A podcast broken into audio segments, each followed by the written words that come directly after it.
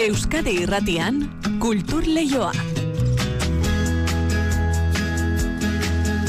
Kulturarekin hainbat itzordu. Egia esan, askorentzat astelena ez den astelen honetan. Euskal Elea Arriagan artezkenikoa gazteizen Orfeoia Donostian eta Elbira Zipitriari omenaldia kursalen badan un aukeratu Mari Jose Uri Arratsaldeon. Hori da igo Arratsaldeon denetik gaur kulturleioan eta asteko ba atzera egingo dugu zartxo bait. Etziren garaionenak, Euskara, Euskal Kultura eta Nortasuna zapalduta beste eskubide askoren artean, ama hizkuntza egitea debekatuta, Frankoren diktadurapean, eta isilian baina tinko irakaskuntza joera berriena garatu zeldu zion Elbira Zipitri Andreñoak irakasleak, Euskaraz irakasteari. Bere etxe eskola bihurtuz, irakasleak berriak prestatuz, emakumeari ere, etzegokion eta zegokion lekua emanez.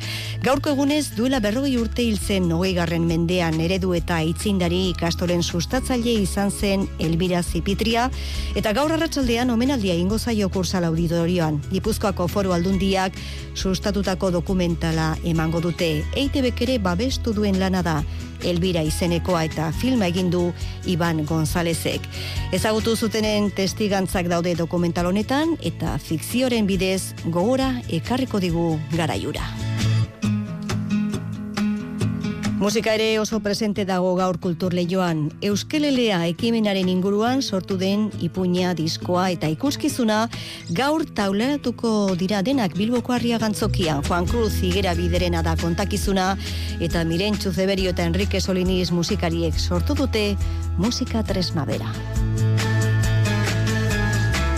Biartik ostegunera berriz, arte estenikoak modu laburrean biltzen dituen eunda berrogi tamar gramo izeneko jaialdia egingo da gazte izen.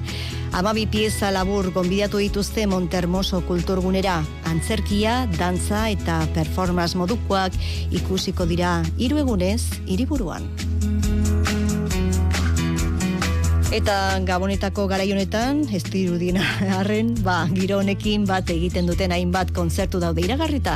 Gaur, egun dagoita urte betetzen dituen Donostiako orfioiak abestuko du Donostian, Laister baita kursalen ere eta Madriden. Eta Euskadiko Gazte Orkestrak berriz, egu berrietan eskeniko dituen lau kontzerturekin, amaiera jarriko dio urteari, hogeita bosgarren urte horrena du, eta Euskal Herriko Gaztea bezbatzarekin batera emango dituzte kontzertuak, ostiralean dute lehenengoa tolosako leidoran zokian.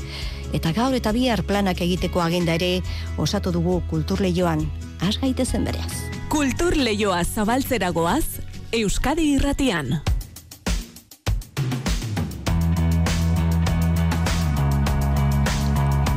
Aipatu dugu bai Euskelelea kontzeptu baten inguruan hainbat eh, formako ekimena jarri da martxan. Lenik eta behin musika instrumentua da jakina den bezala.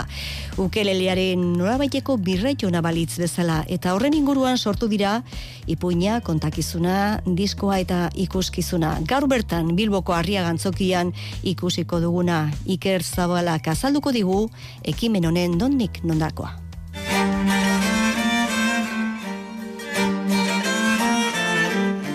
Euskelelearen jatorriak oraindik ala ezagutzen desbazen ere Bizkaian daude. Braga, Portugaleko herrira katedrala eraikitzeko langile batzuek egindako bidaian. Laukordako zurezko instrumentua eraman zuten, Portugalen kabakino bezala berbataiatua eta ondoren mundu guztira bidaiatu zuena. Tartean, Hawaira, bertan jaio zen ukelelea, egun mundu guztian ezaguna. Enrique Solinizek proposatutako azken bidaian, Euskal Herrirako itzulera gauzatu da bekarriko dugu berri Euskal Herria eta Euskal Herria jarriko dugu eta beak, instrumento beak, kontatuko gu, bai, puinen edo historia batzuen bitartez, ba, bere bizitza, zer musika eta hainbat pasarte eta musikakin erlazionatuta dauden hainbat hainba gauz, ez? Euskal Herria txikia munduan barena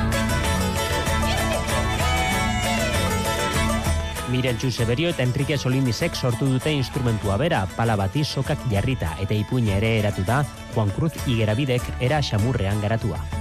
Ipuin zora garria hola sortuzun, eta horrekin batea, bat, apitarten Euskal Barroken zenbure eta antzineko musika eta Bintzute Berio eta bio zuen dugun talde hori, osatu dugu ipuina kanta batzuekin, ez da? Bideratuta bat ez be, e, gaztentzako, mentzako, baina egia zan gurasuntzako edaita Baina beste zeren gainetik musikaren inguruko ekimena da Euskal Eleak aragitzen duen hau, eta Euskal Barroko Ensemblek eman dio ala nortasuna amasei garren mendetik hartutako kanta zaharrak ardatz, umei bideratutako doinu eder eta atzekinak tarteko Herriko melodiak, adiera bidek eta guke baita zorutako aitzekin eta bero grabatu dugu, ba, zorutako urraitza bezbata arekin, da, da Euskal Barro Kontzentre parteidekin, oikoak, ba, Michele Txokopar, Leire Leturia, Flores Severio, Maika Txokopar, eta bueno.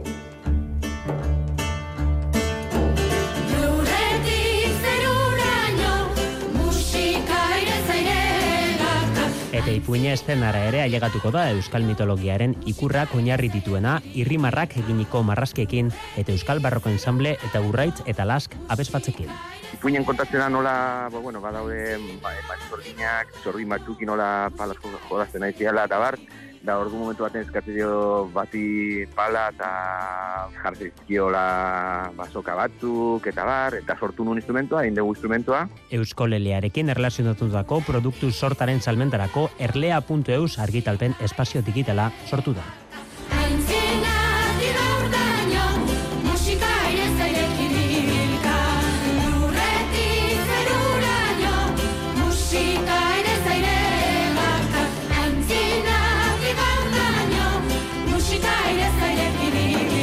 Aipatu dugu sarreran bai gaurko egunez dula berrogei urte zenduzela Albiria Zipitria irastortza andereñoa. Irakaslea ikastolen sustatzailea bagarai latzean Frankoren diktadurapean Euskara eta Euskal Kultura nortasuna zapalduta zeuden garai ilunetan.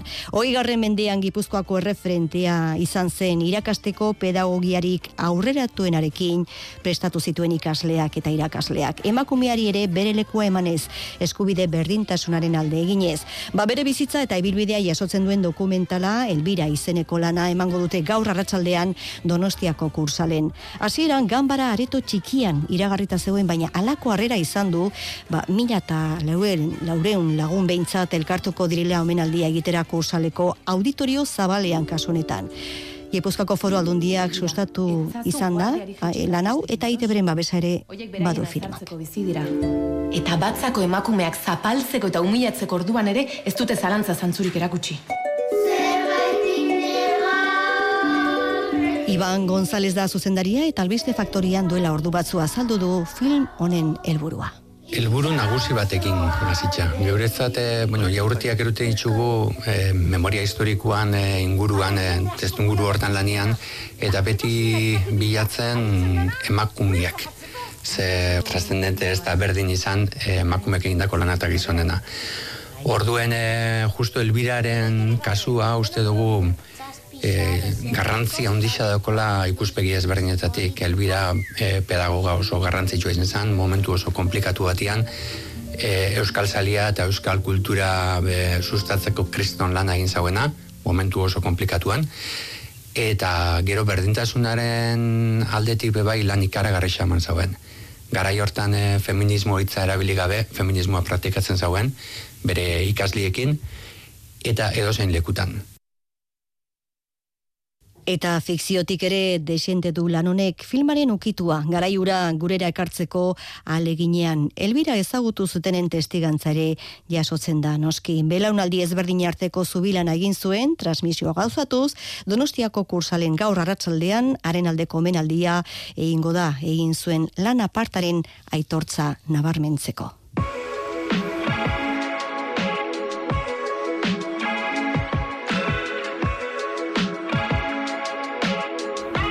Eta Nafarroako antzerki eskolan, ba, esteño eguna dute gaurkoan, Paco Romeuk idatzitako diario del limonero antzeslana aurkeztuko dute Ion Barbarin eta Izaskun Mujikaren zuzendaritzapean.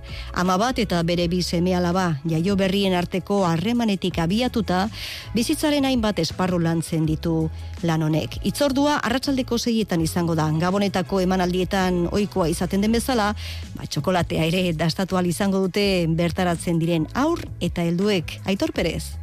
Berezia hitz erabili behar da gaurtik aurrera Nafarroko antzerki eskolan ikusgai izango den diario del limonero antzeslanari buruz hitz egiterakoan berezia batetik ez delako egun bakarreko kontua izango. Aktore munduan ibiltzen garenok edo antzerki munduan ibiltzen garenok, ba, amar funtsio egitea leku berdin batian eta hoi lujo bat da gaur egun. Leno igual gehiago egiten zan, baina oain, egia esan da, oain da lujo, lujo haundila da, ez?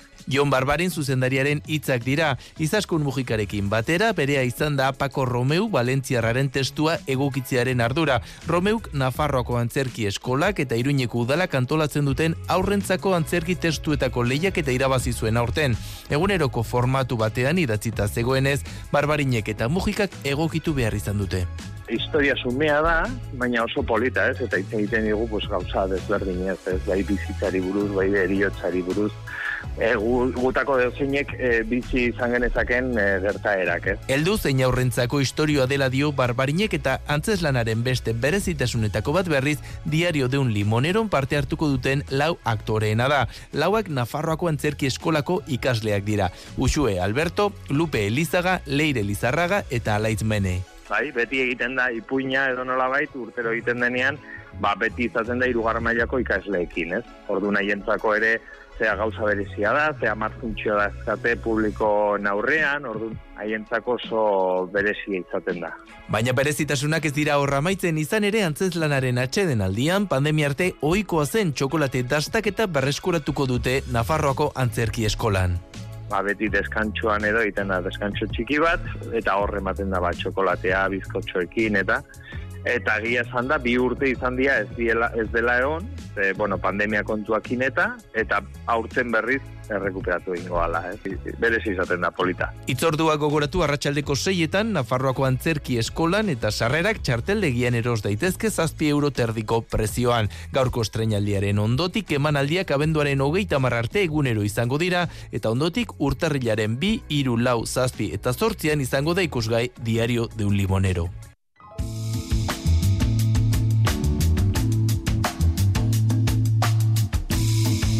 Euskadiko Gazte Orkestrak egu berrietan eskiniko dituen lau kontzerturekin emango dio amaiera hogeita bosgarren urte urrena ospatzen duen urte berezioni. Euskal Herriko Gaztea bezbatzarekin batera gainera eskeniko dituzte emanaldiak eta errepertorioan Grieg, Bogan, Williams eta Sibelius musikagileen obrak daude. Nabarmentzekoa Pablo Soroza Balen Gernika. Ba, ostiralian bertan dute lehenengo emanaldia tolosan, urtarrilaren bian donostian, iruan gazteizen, eta lauan bilbon, mailu odriozola. Euskadiko Gazte Orkestra sartu da aurten urteari dagokionez azken txampan. Hogeita bosgarren urte hurren ari dira ospatzen eta modu berezian amaitu nahi izan dute ospakizun hau. Euskal Herriko Gaztea bezbatza konbidatu du orkestrak eta elkarrekin emango diote amaiera aurtengo kontzertu sortari. German Ormazabal, egoko koordinatzaile nagusia da programa ez da bat erresa eta pixka bat ere hori kontuan izan gendun. Ez alde batetik ba, gure gaztei oportunitate hori ematea. Ez alde batetik e, obra sinfoniko bueno, mamitzu eta benetan e, musika asko dagoen e, obra bat. Eta gero baita ere ba, bere formakuntzan ba, orkesta askotan ba, bez bat, batekin izaten da. Ez da, beraz, e, bueno, ba, pensatu genuen bigarren zati hori programa sinfoniko koral bat eikia eta horretarako uste dugu. Euskal Herriko gaztea bez bat ba, ba, gonbidatu e, aproposa dala e, programa honetarako ez. Euskal Herriko gaztea bezbatzak bigarren aldiz kantatuko du ego orkestrarekin eta orea da beraientzat elkarrekin aritzea.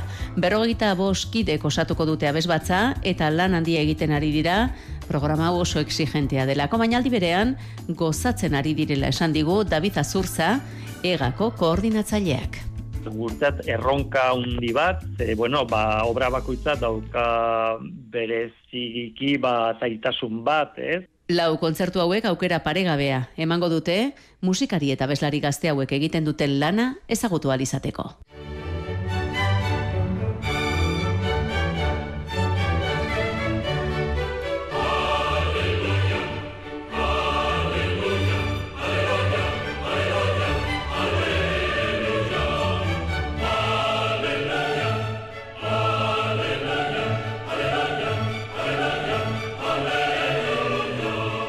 Donostiako orfeoiak urte berezia du amaitzea dugun hau, egun da hogeita bost urteko ibilbidea ospatzen du eta gure artean eta hemendikanpo ere makina bat kontzertu eman ditu. Bagaur bertan du orfeoiak Gipuzkoako foru aldundiko kulturarekin batera antolatu dituen hiru saioen artetik azkenekoa, eta telefonoz bestalde dugu, ane, urrutiko etxea orfeoian kidea, sopranoa. Arratxalde honane? Arratxalde hon, kaixo. Bai, beno, ba, kontzertu handia espero duzue gaur ere bai, non izango da eta zea besti, zer repertorio prestatu duzue? Bueno, ba, gaur arratsaldean e, altzako San Marcial parrokian kantatuko dugu, e, zortzitan, eta, bueno, gabonetako kontzertua izango da, e, ba, garaiotan tokatzen danarekin batekin ez pixka bat. Ze abesti izango dira hor, repertorioan oikoak dira ez, mesia, eta bai. e, zeintzu dira, ze abesti?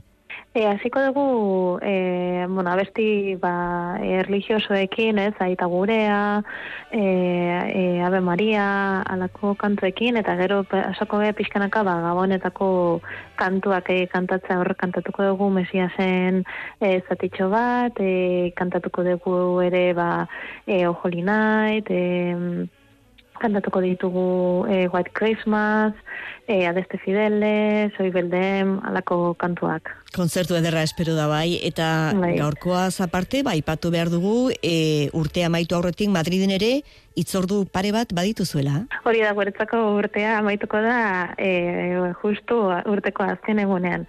E, badaukagu, bueno, e, orfoi txikia kantatuko du abenduako gaita zortzi UNICEFen alde, kursalen, eta gero e, orfeoiak e, kantatuko du Madrilen, e, goita marrean la, Las Rozasen eta goita maikan e, Madrilgo Teatro Realen. Bai, eta hor ere antzeko ez dakit gabonetako, gabon garaietako abestiak e, kantatuko dituzue, zerbait e, berria izango da, nola, nola izango da? Bai, bueno, la zen bai kantatuko dugu ere gabonetako programa bat, ola besti e, ba, popurri batekin, ez? Eta e, teatro realen e, aldiz Beethovenen programa bate eskiniko dugu, e, fantasia koral eta Beethovenen e, behatzi garren sinfonia. Beraz, e, denetik ustartu zortxe ez? Egun da berrogeita urte, ospakizuna handia da berez, e, nola joan da urtea, hemendik kanpo ere emanaldi ugari izango zenitu zen, ez? Bai, bueno, e, aurten guretzako oso urte garrantzitsua izan da ez bakarrikan egon dago eta bosgarren urte horrenagatik, baita ere e, izan dalako normaltasunera hueltatzea albidetu digun e, urtea, hain zuzen, ez? E, aurten, hasi ginean ba, Europara berriro hueltatzen, e, ba, normaltasun ezkontatzen, baskari jalde batera uzten, eta hoiko ba, e, abeslariko purua berreskuratzen. Orduan guretzako oso urte garrantzitsua izan da horregatik ere. Bai. Orfeoiak esan behar dugu ba helduok osatzen duzu baino gaztetxoak ere bai. Zenbat dira guztira Orfeoian?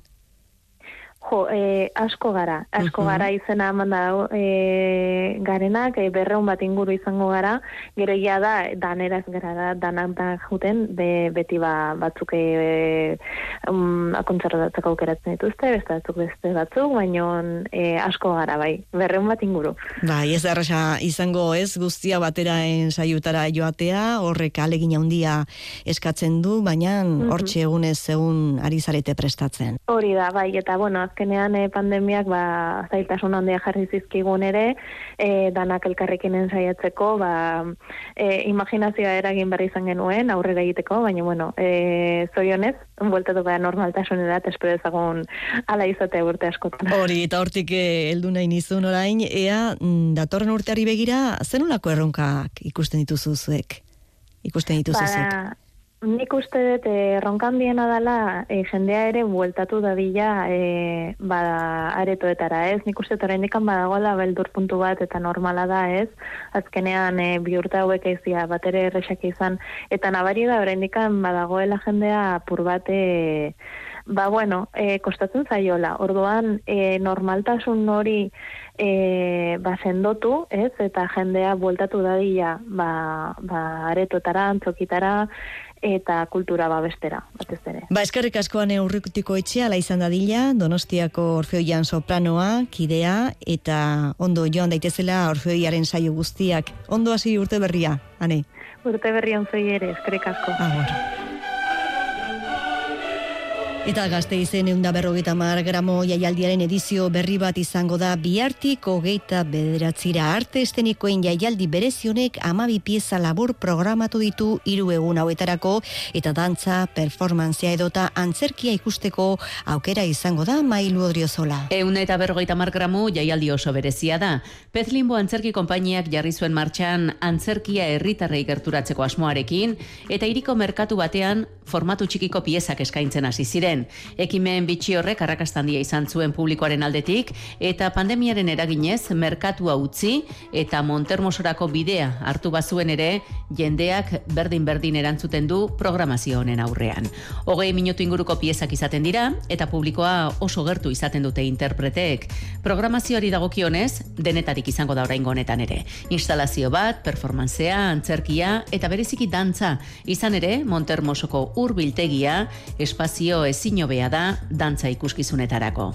Sleepwalk kolektif taldeak amaitu gabeko pieza bat frogatuko du publikoarekin, sobrevolar dantza pieza eskainiko du Eva Alonso Martinezek, Pezlin Bob berak Daisy Crazy pieza taularatuko du Josune Belez de Mendizabal eta Ane Gebararekin edota Monstrenko kolektiboak Raska Nazkaren gaztelerazko bertsioa estreinatuko du. Guztira amabi pieza izango dira. Egun bakoitzean lau eskainiko dira eta jendeak nahi dituenak ikusteko aukera izango du izan ere, egun osorako sarrerez gain, ikuskizun bakoitzerako sarrerak ere badaude. Arrakasta handia duen jaialdia dela esan dugu eta sarrerak berehala agortzen dira. Salgai dituzue, Montermoson bertan, eta abonos eun eta berrogeita amar gr arroba gmail.com elbidean.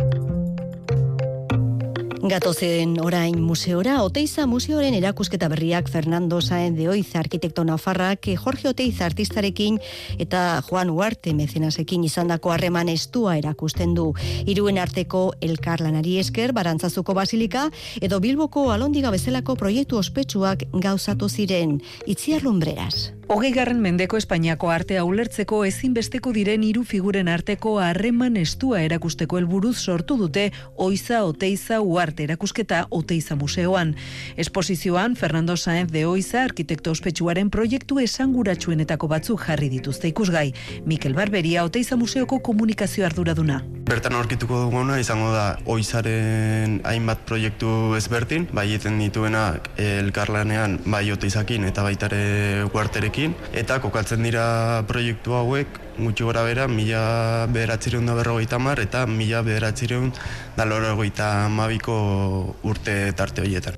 Beste sortzaile eta artistekin egindako kolaborazioek markatu zuten Saen de Oizaren lana. Besteak beste, Oteiza, Sistiaga, Txillida edo Antonio López izan zituen lankide. Rebeka Esnaola, Nafarroako Kultur Kontseilaria arquitecto considerado como una de las personalidades más relevantes y cumbres de la arquitectura moderna española y cuyos edificios se han convertido en auténticos símbolos. Erakusketa kronologikoki bisitatu daiteke, baina gainera gaika antolatua dago, bederatzi proiektuak barne hartzen dituzten ataletan. Guztira, eundan lau elementu daude ikusgai besteak beste planuak, maketak eta marrazkiak urietako asko argitara gabeak. Askotan museoan aurketzen dugun piezak dira azkeneko pieza moduan edo pieza finalak, eta justo erakusketa honetan ba, kontrakoa aurkituko dugu, eta gehiago ba, prozesuaren ba, hainbat irudi, hainbat argazki, krokis, zein plano ez, eta maketak ba, pixkat e, eraikuntza horiek hobeto ezagutzeko. Sorkuntza prozesu horiek Saenz de Oizaren proiektu ospetsuenetako batzuei dagozkie. Arantzazuko Basilika, Bilboko Alondiga eta Auditoriuma, Jorge Oteiza Museo Fundazioa, Alkudiako Irizuria, Madril Godorretxuriak eta Isaretoa eta Uarte Etxea Mallorcan. Esposizioaren osagarri, erakusketako komisario diren Oizaren iruseme alaben testuak eta proiektuen argazkia jasotzen dituen liburu argitaratu dute. Datozen hilabeteetan bisitak idatuak, itzaldiak, formazio lantegiak eta aurrentzako eguberritako kanpaldiak antolatu dituzte.